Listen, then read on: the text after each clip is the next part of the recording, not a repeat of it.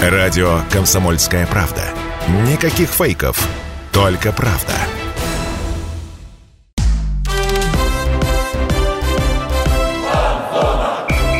Фанзона. Самарский спорт. За полем и трибунами.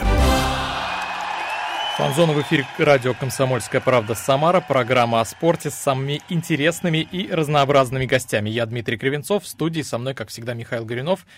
И мы в предвкушении отличного разговора, да, Миш? Да, Дим, конечно, в предвкушении отличного разговора, потому что у нас отличный гость, э, гость, которого мы давно ждали, любимец болельщиков, э, вратарь крыльев Советов Евгений Фролов. Жень, привет. Да, Михаил, Дмитрий, здравствуйте. Всем большой привет. Рада тебя видеть, и я уверен, что миллионы самарцев и кто вообще послушает эту передачу, рады тебя слышать. Дим, начнем, наверное, со старта сезона? Да, старт сезона получился, ну, мягко говоря, не самым лучшим. Жень, скажи, какое настроение сейчас в команде? А, ну, по сравнению э, с предыдущим стартом сезона у нас он выдался немного лучше. Все-таки есть э, победа, три очка.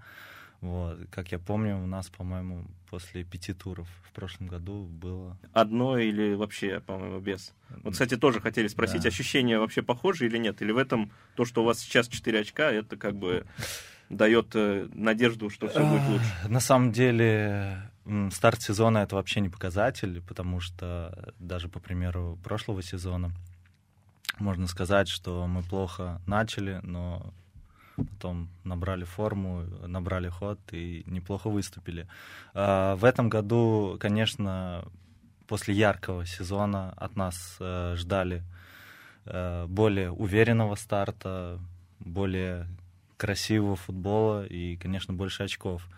А, но не получилось. Все-таки старт сезона с «Зенитом», с «Динамо», команды сильные, лидеры нашего чемпионата, можно сказать, да.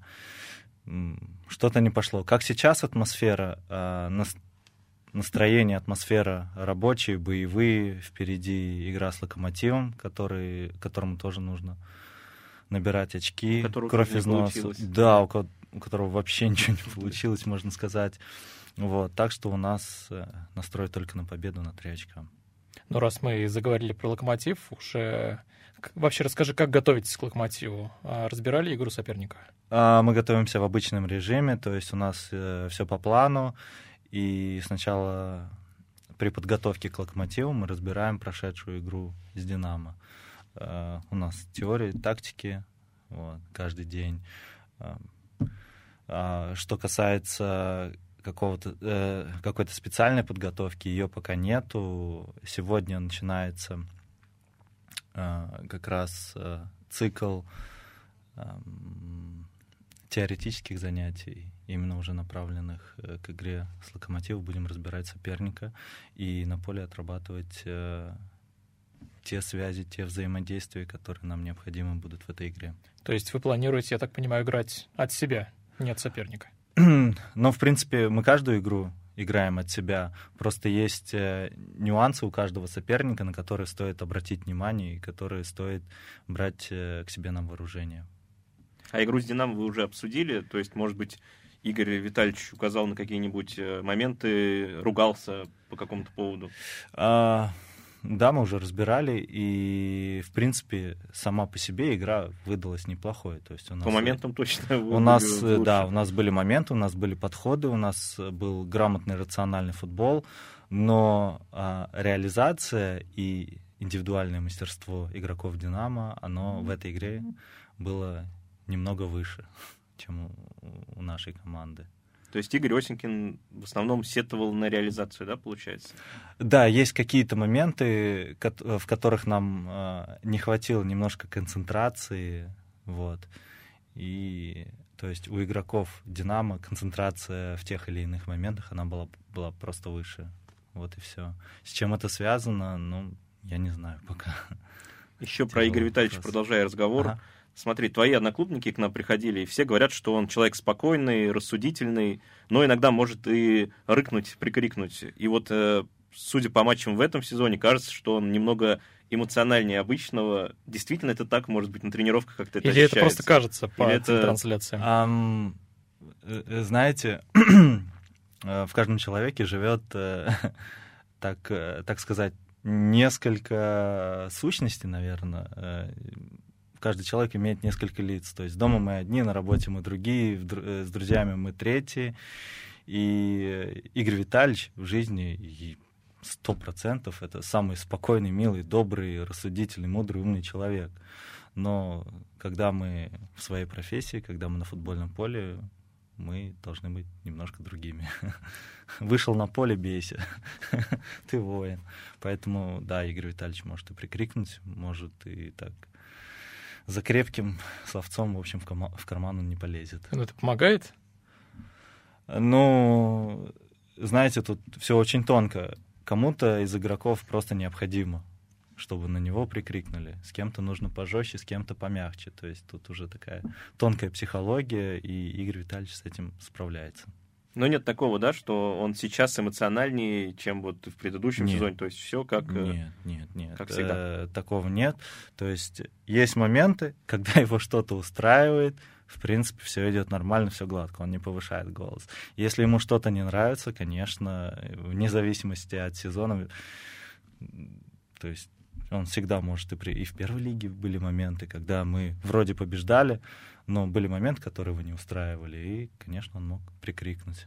Ты, по-моему, говорил где-то в одном из интервью, недавно мне, вчера буквально, мне попалось, что mm-hmm. Станислав Черчесов, ты с ним работал, он умеет такой создать градус, что все время, как же ты сказал, чувствуется какое-то напряжение, и эта концентрация как раз играет на пользу команде. Вот с Игорем Осенькиным есть что-то схожее? Вот вообще у них что-то общее есть?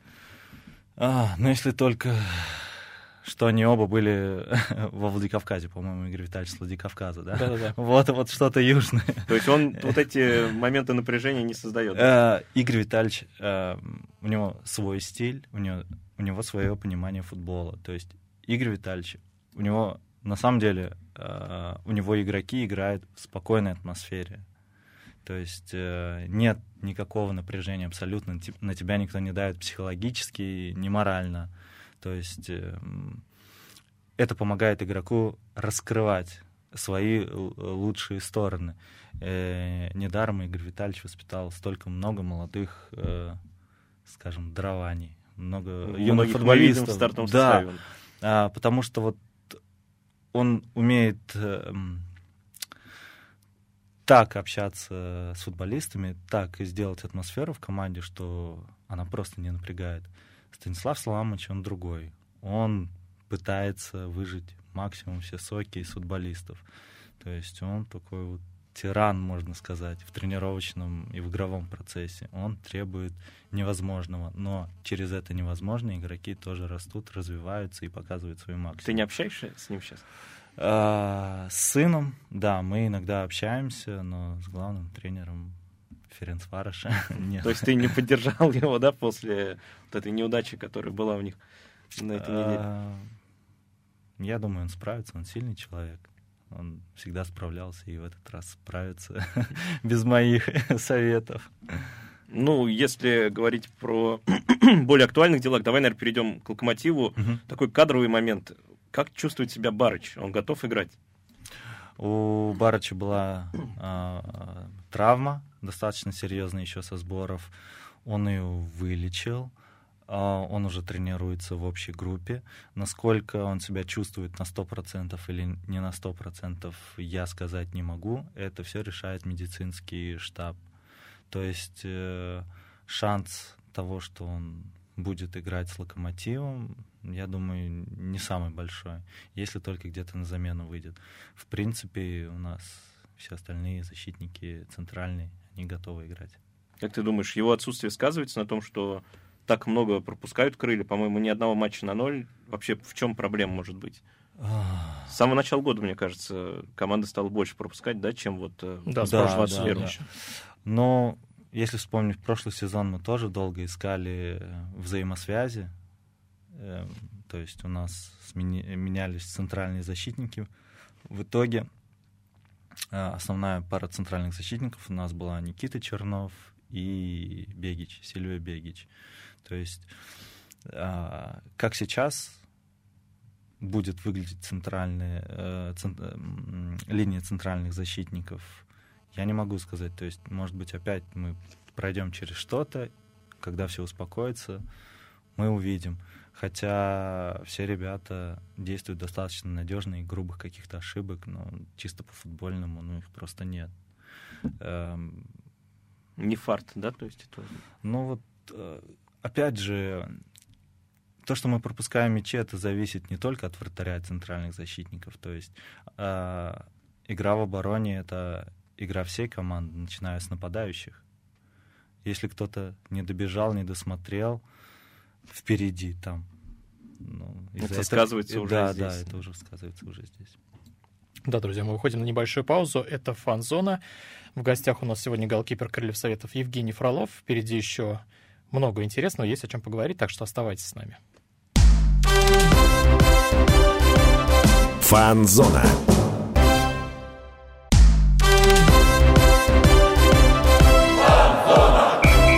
Фан-зона. Самарский спорт. За полем и трибунами. Возвращаемся на фан-зону. Дмитрий Кривенцов, Михаил Горюнов. И у нас сегодня в гостях вратарь Крыльев Советов Евгений Фролов. Мы здесь уже начали говорить про старт сезона. Уже определили, что ну, не все так плохо, как кажется некоторым болельщикам. Жень справедливо заметил, что этот старт сезона лучше, чем в прошлом году. Тогда за пять туров у нас было если не ошибаюсь, опять не будем брать один балл или ноль вообще, а сейчас четыре, и все будет хорошо, мы уверены. Ну и тем более Женя нам сказал, что по старту сезона, ну, судить не надо. Давайте дождемся, команда разгонится и посмотрим дальше.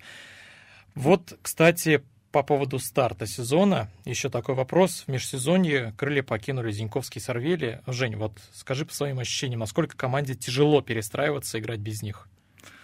Ну, конечно, ребята были абсолютными лидерами, что на поле, что и вне его.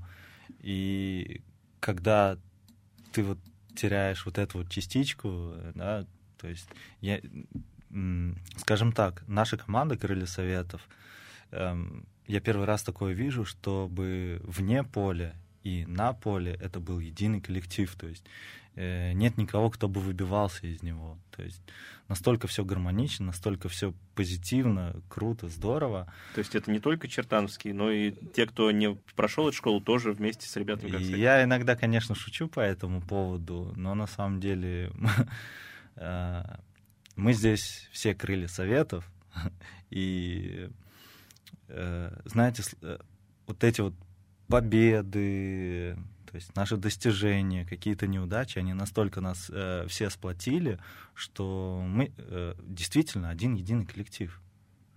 Вот. И когда уходят э, два таких игрока и два таких человека, конечно, их будет не хватать, конечно, их будет тяжело заменить.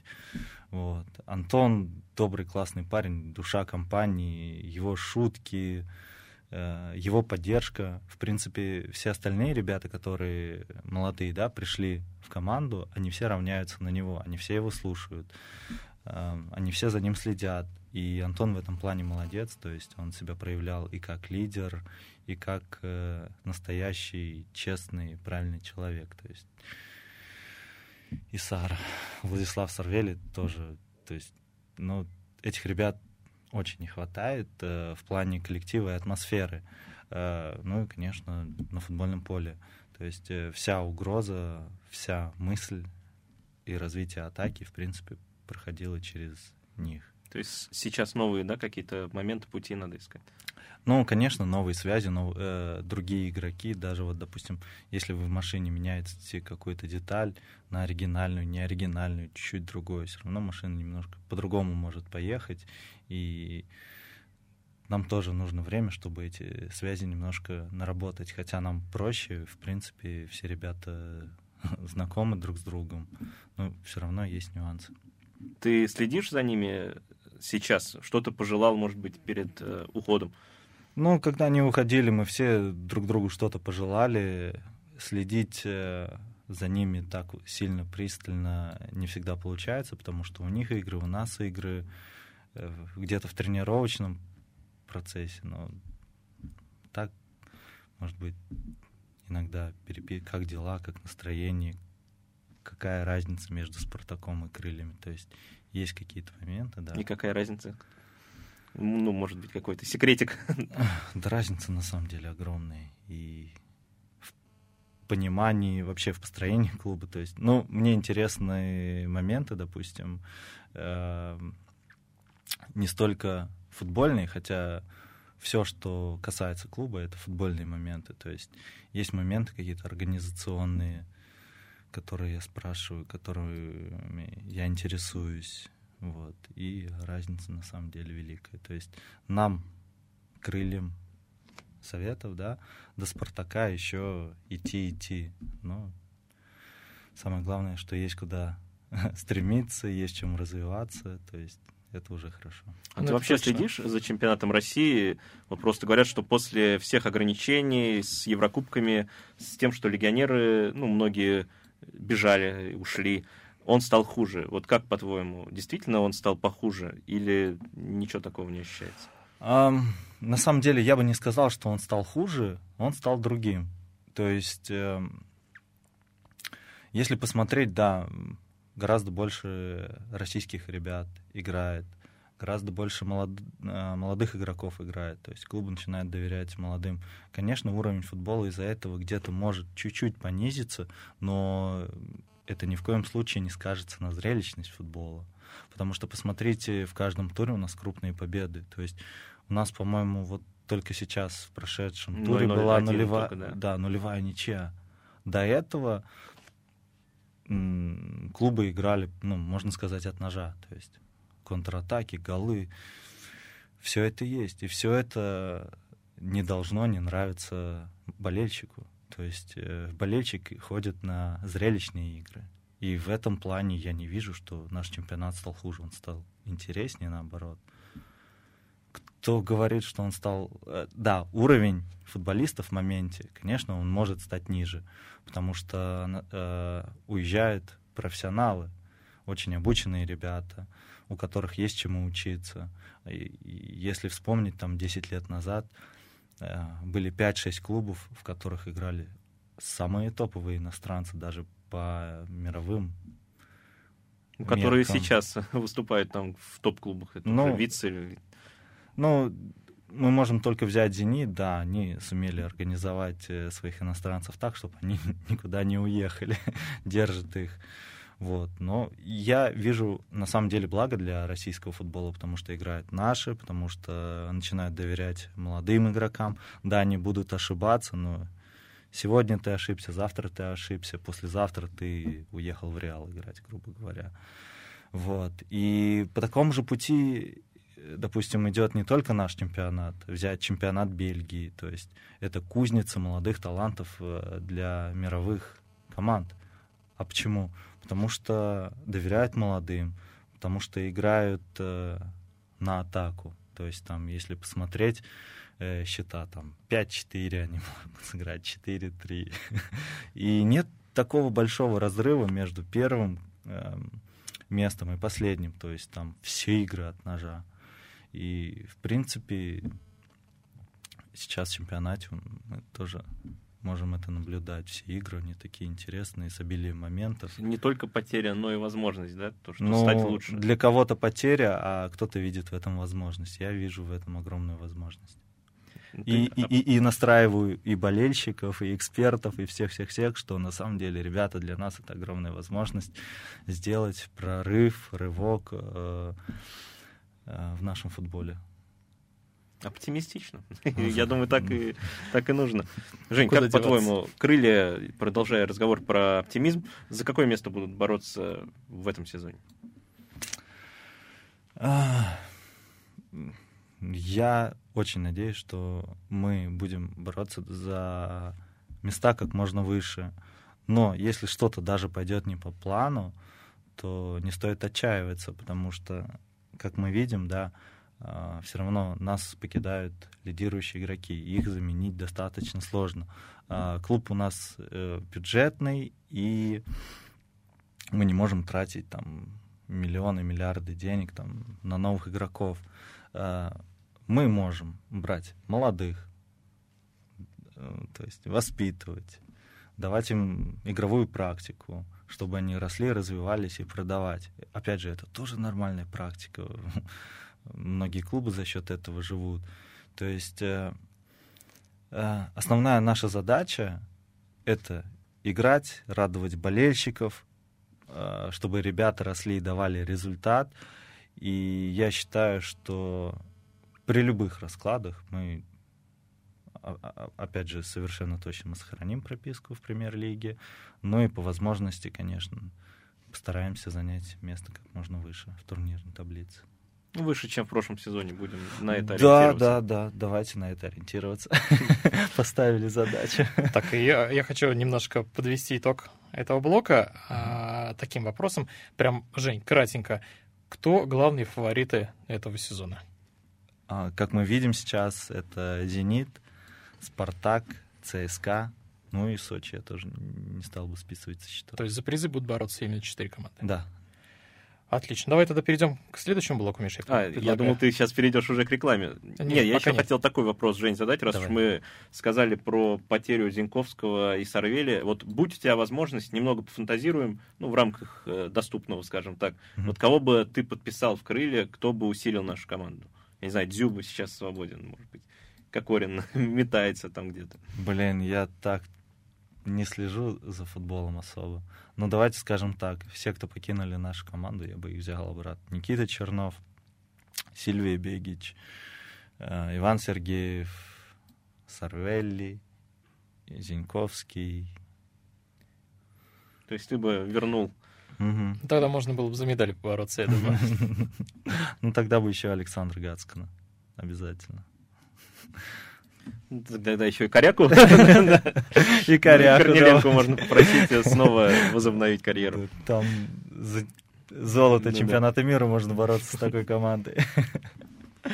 Ну, теперь можно и к следующему блоку со спокойной душой переходить. Да, я хотел вот, ну, мне подсказывают, что у нас осталось 30 секунд. Я думаю, уже в следующем блоке мы поговорим про тренировки, а, про касту вратарей, потому что у нас в гостях голкипер Колесоветов Евгений Фролов. Оставайтесь на фанзоне. Фанзона.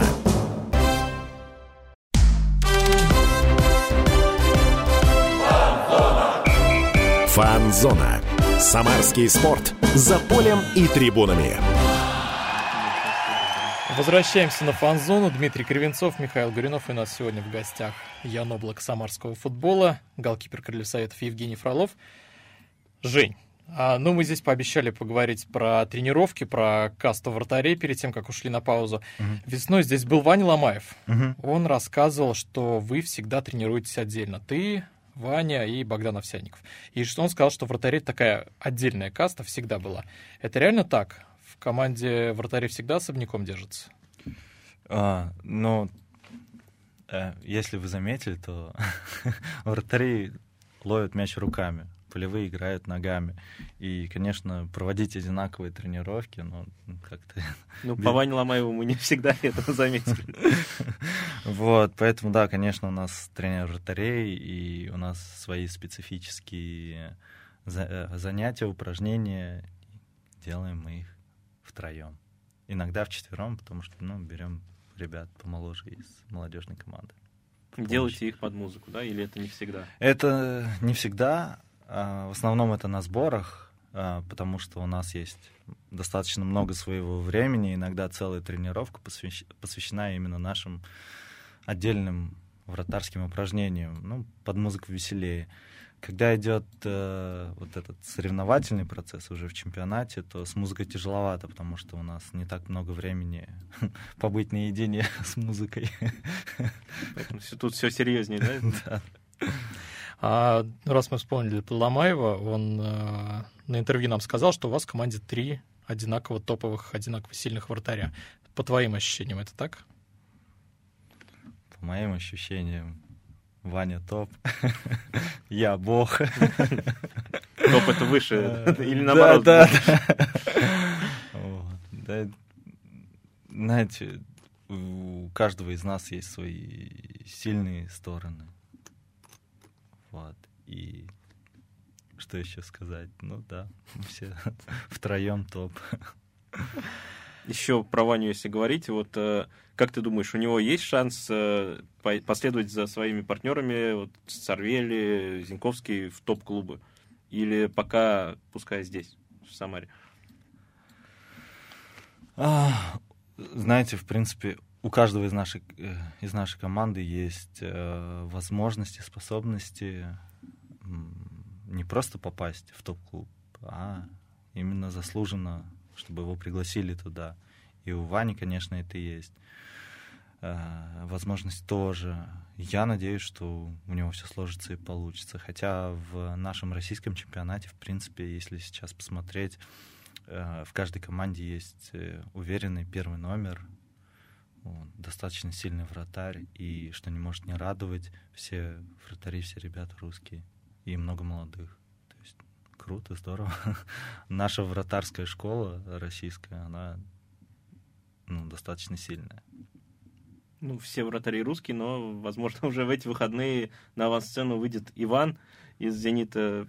По-моему, как раз э, у них проблема с вратарем на матч, там, то ли с удалением. Э, я думаю, у них будет играть Михаил Киржаков. Все равно новичку, который... Хотя у них там бразильцев 10 штук, я думаю, он уже освоился. Его уже научили всему, чему нужно.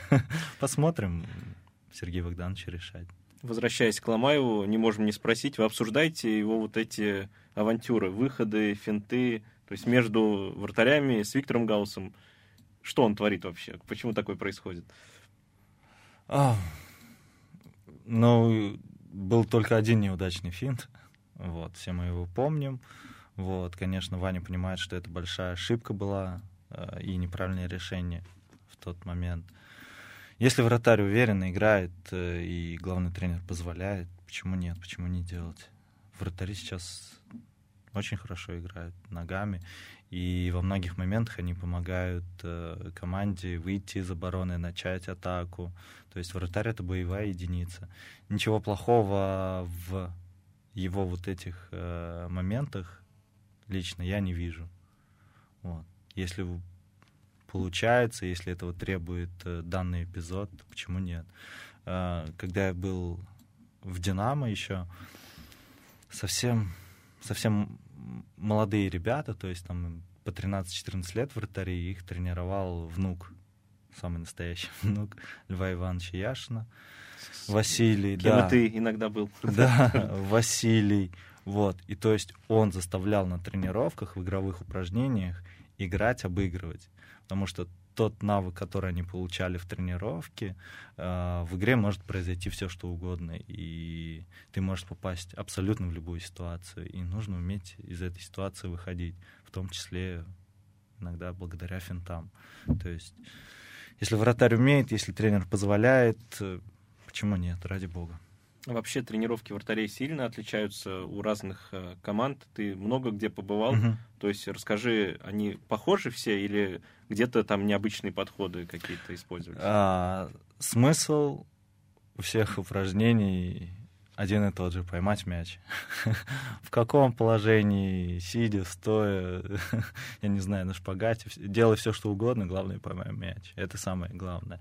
Но упражнения, как таковые, и цели этих упражнений у всех разные. То есть в одном возрасте одна задача, в другом возрасте совсем другая задача. Еще очень зависит от манеры игры команды.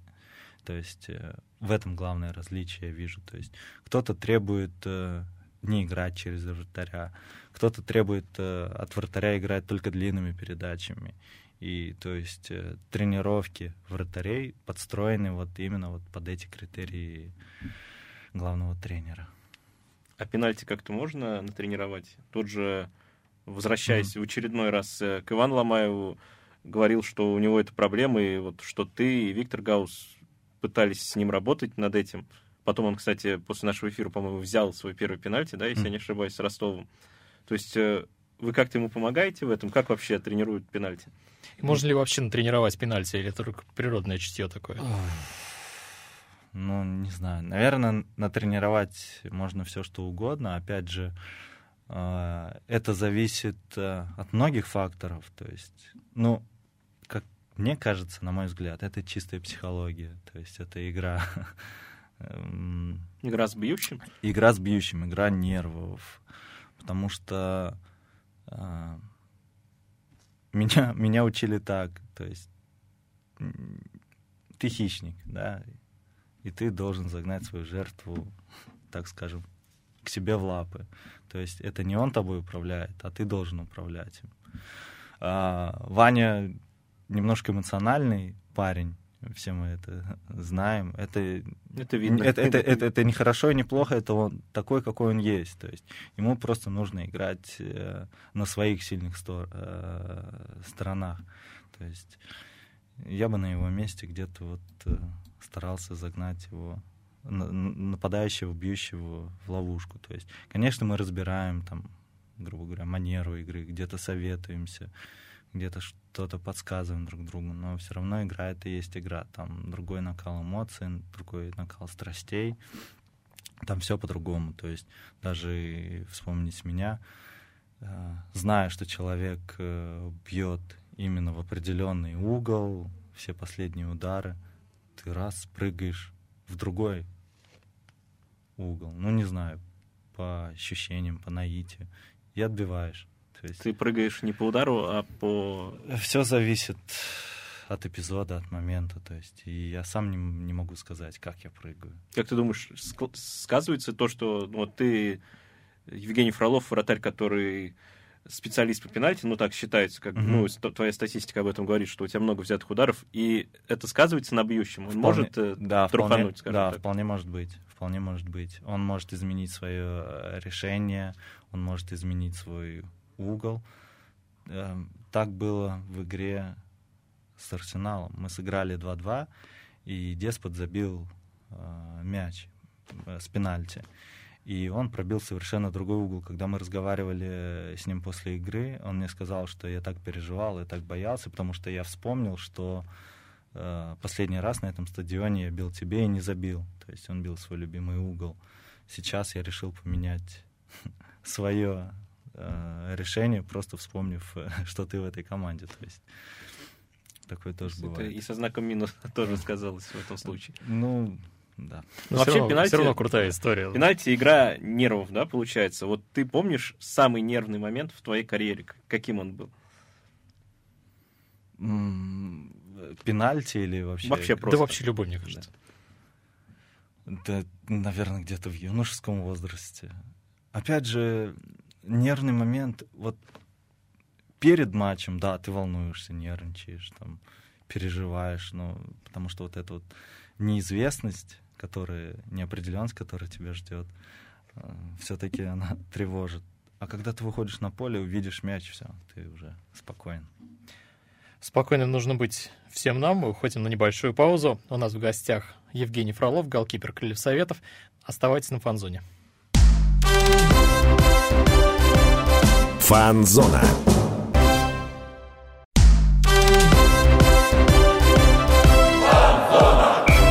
Фанзона.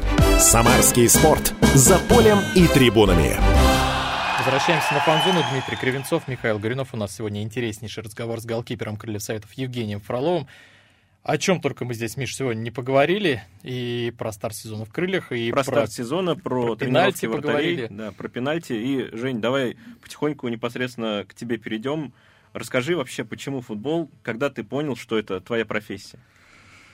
А, когда, наверное, подписал свой профессиональный контракт.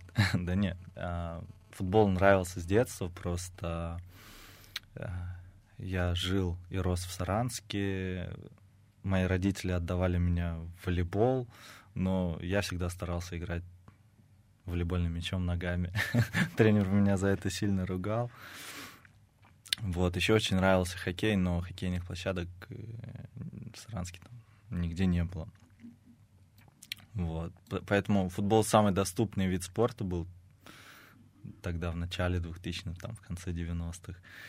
И не знаю, я прям этим горел. У меня все стены были завешены плакатами футболистами. А Кто- плакатами кто с кем, да? там, То есть это были вратари или полевые игроки? Это были и полевые игроки, и вратари, но предпочтение давалось вратарям, конечно. То есть ты с детства прям решил, что ты будешь вратарем? Как вообще это было? А, Лет в 5-6, наверное, меня как самого маленького поставили на ворота. Вот. И получилось так, что все мячи влетели в меня. Отбивал чем только мог, но втянулся. Вот. И, конечно, в этом есть свой кайф. Ам, Выручать команду, делать э, сейвы. Вот. Ну и девчонки любят футболистов. Много факторов. Да, когда я был волейболистом, на меня не так сильно обращали внимание девушки. А трудно было на профессиональный уровень вообще выйти? Как, то есть как вот, когда был вот этот ключевой момент, когда ты стал уже зарабатывать на этом? А, Я попал в очень хорошую, в очень сильную команду по своему году в Саранске. То есть мы даже там всероссийские соревнования какие-то выигрывали, были медалистами. И наш главный тренер, он стал главным тренером команды второй лиги футбольного клуба Мордовия. И, конечно, всех самых перспективных, что-то история это мне напоминает. И всех своих, э, всех перспективных ребят, там, молодых, он забрал в команду второй лиги.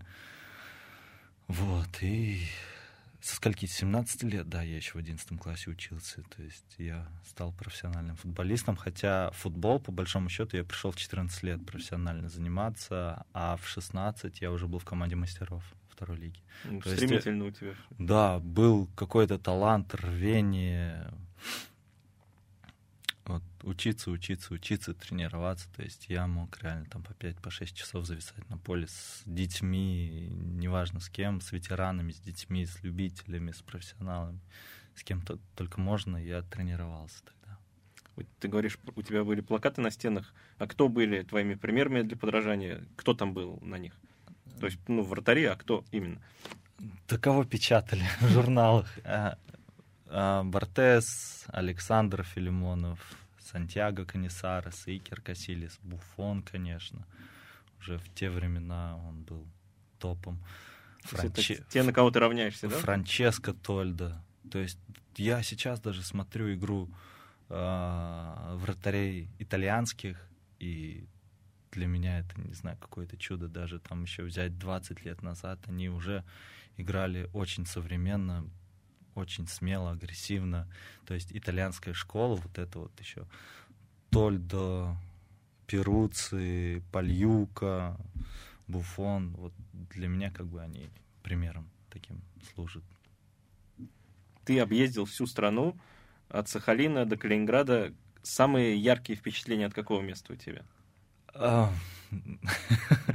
Ярких мест э, и впечатлений очень много. В- взять, я не знаю, Какое-то самое странное место. ну, Поразившие Сахали- тебя там. Сахалин стоит особняком, потому что вот э, там закончилась тренировка, через час мы уже там в горах на лыжах катались, грубо говоря.